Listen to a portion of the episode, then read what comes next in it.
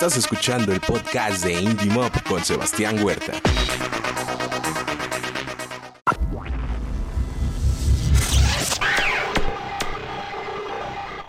Al aire.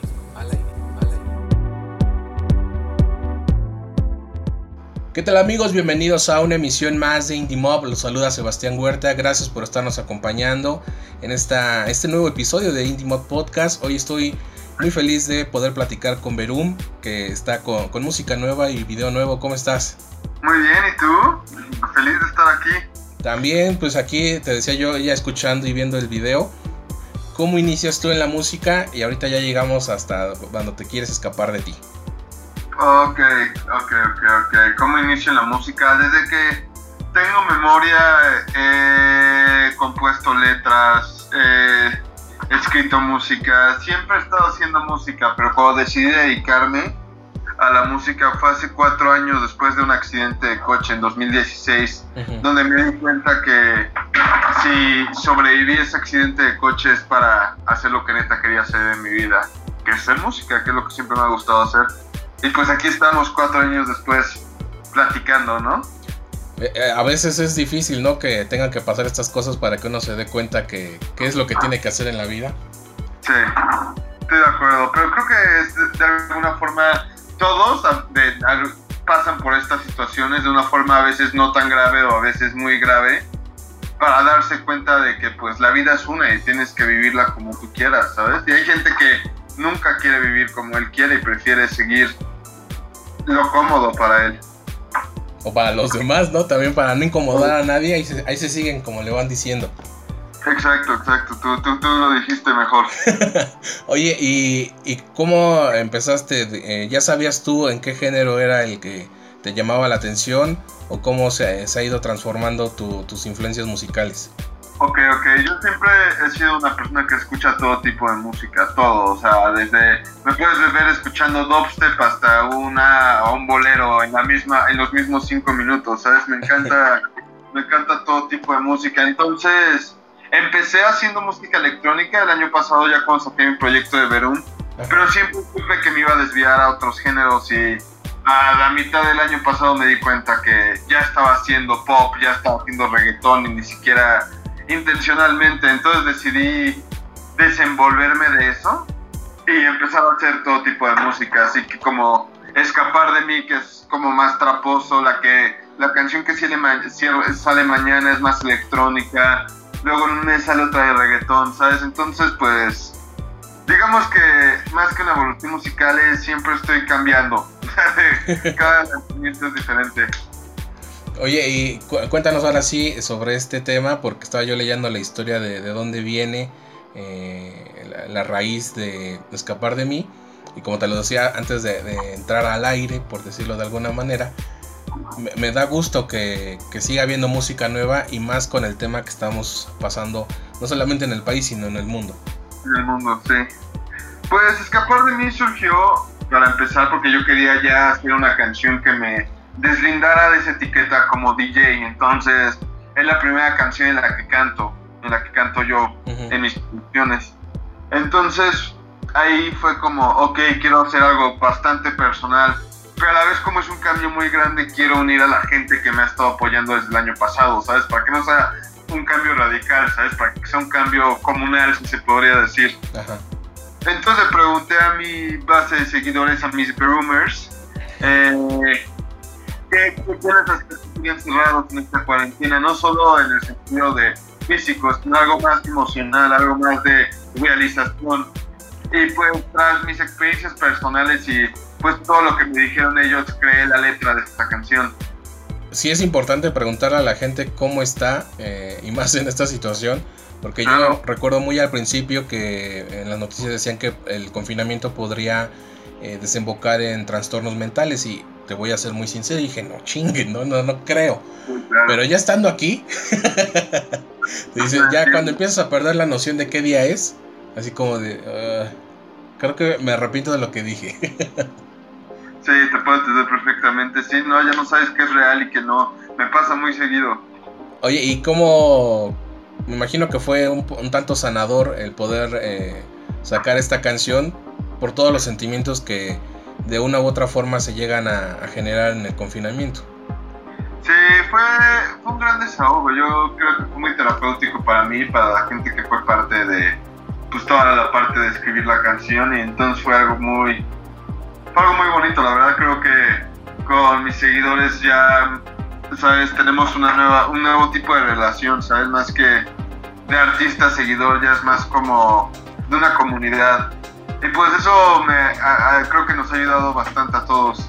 Realmente la, importancia de preguntarle cómo están a alguien que, que, sí se preocupa por cómo estás tú, ¿no? En este caso, como dices, ya no es esa relación artista-público. Sí, hace poquito vi una foto que decía, si respondes honestamente una pregunta, la pregunta de cómo estás, es una de las preguntas que más pueden salvar vidas. Ahorita que, estamos eh, nadando en ese, en ese tema del cómo estás. Hace tiempo vi un video de alguien que decía que en una, entrevista no se podía iniciar con un cómo estás. Y dije, pues a lo mejor por reglas periodísticas quizá no, o también es algo muy personal de quien lo dice. Pero decir, no, porque a mí también me ha cambiado el día que el artista, antes de que yo le diga algo, me dijo, ¿cómo estás? Porque no te lo esperas que, que el artista sea quien tome esa, la iniciativa de preguntarte algo. Entonces, yo lo, lo oí, lo procesé y dije voy a seguir preguntando cómo están porque más en estos tiempos en las que no nos estamos viendo a los ojos, creo que es importante saber eh, cómo se encuentra con quien estás hablando. Exacto, y, está, y más que nada está empatizando porque al final del día todos estamos en esto juntos, por primera vez de todos. No importa tu creencia política o ideología, ya estás sabes, en confinamiento, estás en una cuarentena, te gusta o no. Oye, justamente ahorita que me decías que llegaste al reggaetón, al trap y a todos estos géneros urbanos de manera orgánica, hace unos días, no sé si eh, te enteraste de, un artículo de una página que se llama Slang FM, decía, ¿por qué México no tiene ninguna figura mundial del reggaetón? ¿Por qué crees tú que no tenemos un referente internacional en el reggaetón que, sea de nacionalidad mexicana? Yo creo que porque están en camino, más que nada. Estamos toda, yo veo toda la generación con la que estoy saliendo ahorita y todos los con los que estoy colaborando y, y no mames, está o sea, el talento y las ganas y la producción y el concepto que se está armando entre toda esta nueva comunidad del underground mexicano, me imagino, eh, que así nos denominamos, está, está muy chingón. O sea, yo creo que más que nada es cuestión de tiempo. Y en cuestión de que la gente de aquí en México le da la nos da una oportunidad a nosotros como artistas mexicanos, que ya la gente lo está empezando a hacer y es algo increíble, ¿sabes? O sea, estoy viendo cada vez más artistas llamando la atención aquí en México. Yo creo que es más que nada cuestión de tiempo, ¿sabes? De todos modos, o sea, ahorita que el reggaetón sea ya figuras internacionales, no lleva tanto tiempo, ¿sabes? Apenas una... O sea, apenas está empezando, ¿sabes? Apenas es el momento de nosotros los latinos brillar como las artistas principales del mundo, ¿sabes?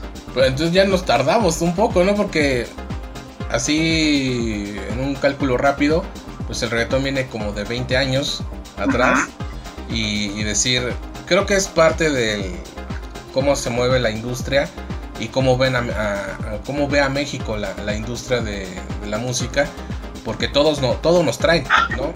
Y en cualquier género, ya sea el reggaetón o el rock, que es donde estoy un poco más metido, de aquí no sale nada, aquí todos se quedan y todo nos llega. Entonces, creo que ahí es el problema, ¿no? Que porque sí he conocido, he tenido la oportunidad de conocer a varios artistas de, de reggaetón que son mexicanos. Así le digo, pero váyanse, ¿no? Váyanse a Colombia, a Panamá, a, de donde nos llega toda la música. Porque también aquí hay talento y creo que es eh, ya una de las banderas que he adoptado de decir, sí tenemos, sí somos una plataforma para los artistas, pero primero tenemos que hacerlo para nuestros artistas. Entonces, eh, mexicanos con talento hay muchísimos, entonces váyanse, ¿no? También ustedes tienen eh, la oportunidad de eh, expandir su música y de captar nuevos oídos y no solamente quedarse aquí a, ver qué nos está llegando siempre. Sí, yo creo que al final del día es más de, o sea, al final cada proyecto de artista individual es una empresa, ¿sabes? Y es de que tan o sea, en el sentido administrativo para llegar a nivel internacional, es como ir escalando como cualquier empresa, invirtiendo e invirtiendo. Mucha gente se queda cómoda eh, ya con lo que llegan aquí en México y no tiene nada de malo, ¿sabes? Es algo que respeto. Pero yo creo que la visión de los artistas jóvenes de ahorita, ¿sabes? De la gente de mi edad que está empezando a sobresalir en, en las distintas plataformas, no estamos buscando eso, o sea, nosotros estamos buscando romperle el culo a todos los demás países y ser los mejores artistas. Eh, pero yo creo que más que nada es una falta de, ¿cómo decirlo? De, como tú dijiste, de que la gente crea en los artistas mexicanos, se apoya al artista mexicano y de que el mismo artista mexicano lo quiera llevar al siguiente nivel, porque en cuestión de cuando tienes la oportunidad de llevarlo al siguiente nivel es ya más cuestión de decisión, ¿sabes? Como cualquier empresa.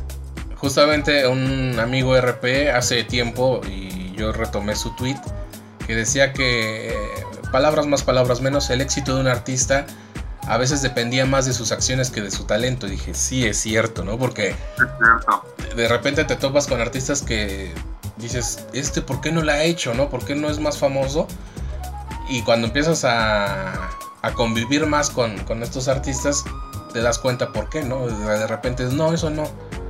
pero sí, se está haciendo eso. Y no porque todo el mundo vaya y haga la misma, eh, las mismas cosas y quiera seguir una fórmula, porque eso tampoco existe. Pero eh, hay que ponerse para que las cosas pasen. Exacto, tú dijiste que ponerse para que las cosas pasen. En esta industria nadie te va a regalar nada. Lo más probable es que al contrario te van a querer chingar antes de regalar, con algo. Así como crees eso nunca pasa. ¿Cómo, es en la escena del reggaetón? También hay este, los que acá les llamamos caimanes, alguien que les quiere ver la cara. No, yo, yo, soy, yo soy como un... Eh, me voy moviendo en todas las escenas, ¿sabes?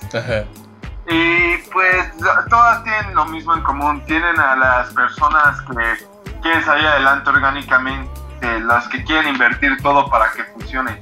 Y pues los que quieren ver de dónde sacar, ¿sabes? Que quieren capitalizar de momento ya. Y la verdad, yo creo que las personas que al final perduran es una combinación entre trabajo y talento. Porque hay personas que invierten, tienen su hit y ya después no pueden seguir esa constancia porque al final del día el contenido es lo que va a vender cuando ya está posicionado, ¿sabes? O porque ahí ya estás compitiendo con las grandes ligas. Luego están los que crecen orgánicamente, que hay de dos, o la va a romper mamón o nunca la va a romper. Porque siendo realistas así es la vida. Sí. ¿Sabes? O sea, orgánicamente trabajar es muy cabrón, pero pues también muchos de los mejores artistas que ves ahorita salieron orgánicamente, ¿sabes? Pero con un chingo de constancia y dedicación y trabajo. Creo que eso es un, punto eh, muy duro de, reconocer, de que a veces, como bien dices, la vida, la vida es así. Y aunque mucha gente, muchos artistas trabajen y trabajen, a lo mejor no va a llegar entonces yo, yo siempre les digo que tengo la, oportunidad de platicar con, artistas emergentes de si tu sueño es cantar, que la gente te escuche, sacar tus canciones, pues sé feliz porque ya lo estás haciendo, ¿no? Bueno, cuando había presentaciones en vivo. Pero si además de eso es vivir de esto y que la gente te reconozca y te, detenga en la calle, pues entonces chingale más porque eso no, no siempre se da pero eh, que no haya ese sentimiento de frustración o que más bien tengan claros sus objetivos y qué es lo que realmente quieren, porque si dicen que nada más es que la gente escuche sus canciones, pues ya te escuchan tus amigos, ¿no? Entonces ya puedes ser feliz. Pero no, realmente creo que hay ese trasfondo de sí quiero que la gente me reconozca y vivir de esto. Y no hay nada de malo en eso, el chiste es que lo digan y quizá con, tú dices, con talento y trabajo, pues ah, pronto lleguen ahí algo que me he cuenta, de hecho, justo lo que propones, es más que nada en ese tema, es cuando te, cuando te das cuenta de cómo puedes monetizar tu proyecto, ¿sabes? Cómo volverlo un negocio estable. ¿Sabes? La parte de hueva que casi nunca de los artistas nos gusta hablar. Das cuenta del verdadero sacrificio que tienes que meter a esto. Yo creo que ahí es cuando más que nada si lograr o si no lograrlo, o sea, más que por talento, es más que nada, es si estás dispuesto a sacrificar todo lo que tienes que sacrificar, porque número uno, lo primero que vas a tener que sacrificar para llegar al siguiente nivel es la vida privada, y es algo que, sabes, es muy difícil, sabes, o sea, yo apenas estoy empezando, decidí volverme, sabes, poner mi vida pública y vaya que ha, ha costado, ¿sabes? Y, y es un tipo de sacrificios lo que yo creo que define al artista que va a perdurar o no. Si estás dispuesto a seguir por ese camino y seguirle chingando, porque el chingue que es hacer tu vida pública está culero, o sea, straight up es muy difícil. O sea, tienes que estar constante, tienes que estar todo el tiempo estando activo. Y si estás dispuesto a eso, lo vas a lograr. A la huevo lo vas a lograr porque de prueba y error, de picar piedra, vas a lograr sacar algo muy cabrón porque vas a seguir trabajando en eso. Pero tienes que estar dispuesto a sacrificar todas las cosas que van antes de. Y, y ese camino es el que mucha gente se dobla. Y no los culpo, la verdad. Hay muchas cosas que si hubiera antes de empezar, quizás se lo hubiera pensado más. Pero de todos modos, yo estoy dispuesto porque yo sé que en un año o dos años voy a ser mucho más grande de lo que ya soy ahorita porque voy a poner mi trabajo en ello, mi mente en ello. Pues ahí está, eh, espero poder platicar antes de esos dos años, pero sí en dos años y, ver cómo ha evolucionado la carrera de Verum. Gracias por enlazarte, yo siempre he tenido eh, la idea de, de, poder conocer a, a más personas por medio de las entrevistas y hasta hace poco también abrirme a otros géneros y como se lo he dicho a varios compañeros que dicen yo nada más estos géneros o nada más este tipo de artistas dije pues pues qué pendejos no porque eh, se pierden la oportunidad de conocer otras realidades y creo que de eso se trata y que, el público también tiene la, la oportunidad el derecho y la decisión de saber qué es lo que escucha. Pero para eso como medio de comunicación ahí están las opciones ustedes decidan si les gustan o no. Pero yo me quedo con, con las historias que a estas personas de diferentes disciplinas y géneros y todo lo que tú te puedas imaginar me puedan dejar. Así es que, Verum, muchas gracias por enlazarte Indimo. Mucho, no, éxito, mucho éxito en todo lo que venga y a seguir viendo escapar de mí. Va, muchísimas gracias. Muchísimas gracias, Sebastián. al contrario, gracias a ustedes también por habernos escuchado. Soy Sebastián Huerta y recuerden que juntos hacemos escena.